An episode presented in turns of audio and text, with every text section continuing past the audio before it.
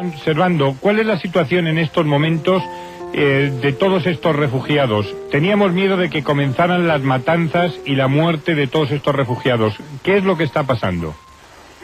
Lo que está pasando pues es demasiado grave. A los todos los refugiados de esta región que han abandonado los campos eh, se está juntando en este momento toda la población de Bukavu, que son otras 500.000 personas que están pasando por delante de nosotros ahora mismo sin saber dónde van por miedo a eh, los ataques que se produjeron ayer noche, ayer tarde en, en Bukavu, que nosotros estuvimos oyendo durante todo este tiempo.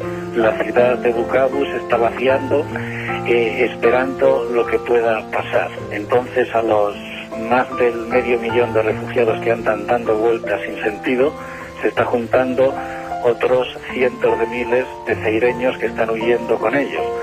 Eh, esto es eh, indescriptible lo que se está viviendo aquí.